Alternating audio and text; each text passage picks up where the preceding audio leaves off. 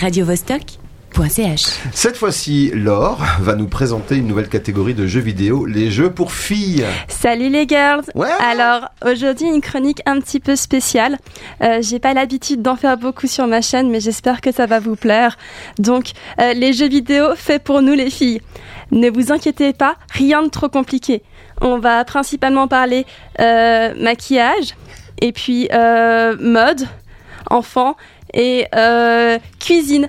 Parce que même dans un monde virtuel qui repousse les limites de notre imaginaire, il faudrait quand même pas qu'on oublie où est notre place. Ah, ça a dû être difficile pour toi d'écrire cette intro, non? Je suis à deux doigts de la WC, t'imagines même pas.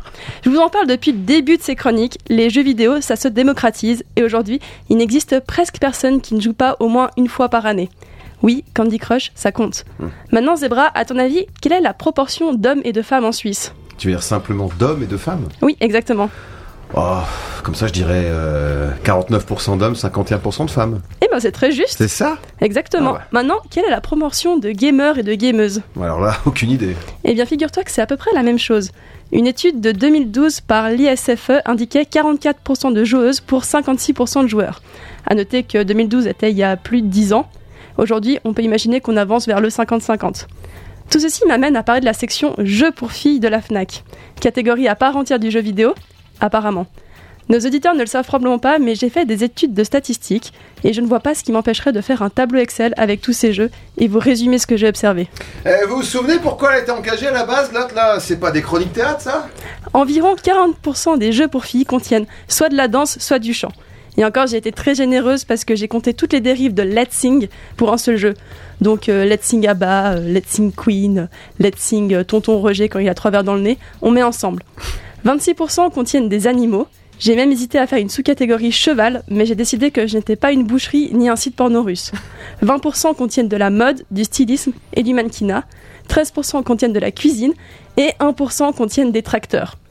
Léa Passion Fermière qui a juste un tracteur en couverture. C'est important ça. Non. Et c'est tout? Et c'est tout. La diversité n'est pas de mise et on reste aussi sur des jeux très stéréotypés. Là où la catégorie garçon, elle, elle offre des jeux en tout genre. Mais pourquoi est-ce que dans nos esprits, les jeux vidéo, c'est pour les garçons? Vous vous souvenez des premiers jeux en 1970 Tetris, Tic-Tac-Toe ou bien le Bong? Difficile de dire si ce sont des jeux pour hommes ou pour femmes. Comment est-ce qu'on a évolué vers cette séparation-là? Pour mieux comprendre, je me suis basée sur un article de Trace Alien que nommé No Girls Allowed. À l'époque, les ingénieurs en informatique, codeurs, etc. étaient encore en très grande majorité des hommes. Encore une fois, dans les années 70, les rôles de genre étaient plus stricts. Comme les boîtes avaient une vision principalement masculine, elles proposaient des jeux pour garçons. Ensuite vient le fameux marketing. On dit souvent qu'il faut savoir cibler son public pour rendre le produit désirable. Donc euh, les publicités visaient de jeunes garçons. Alors pourquoi les jeux de mode? Dans les années 90, certains sondages produits par les entreprises ont montré que plus de filles que ce qu'ils croyaient jouaient sur la console de leur grand frère. Ce serait bête de passer à côté de 50% d'acheteuses potentielles, donc le marketing a suivi en promouvant des jeux, cette fois-ci très féminins. Aujourd'hui encore, ces débuts ont un impact sur comment nous imaginons les jeux pour filles et pour garçons. Mais tu sais, euh, moi j'adore les jeux de maquillage et de mode, hein, c'est ma passion dans le train tout le temps quoi. Ouais, je comprends. je comprends tout ça et ça me permet d'exprimer ma sensibilité. Et j'adore les chevaux aussi. Et c'est absolument pas un problème, Zebra. Je sais. J'ai moi-même adoré Léa Passion vétérinaire. Mais aujourd'hui, il est temps de sortir de ces catégories arbitraires et permettre aux petites filles et aux petits zébras de jouer à tout ce qu'ils veulent sans pression. Que cela vienne des parents ou du marketing. Je finirai avec cette phrase pleine de sens.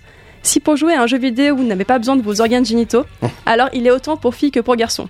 Si vous en avez besoin, vous ne le trouverez de toute façon pas à la FNAC.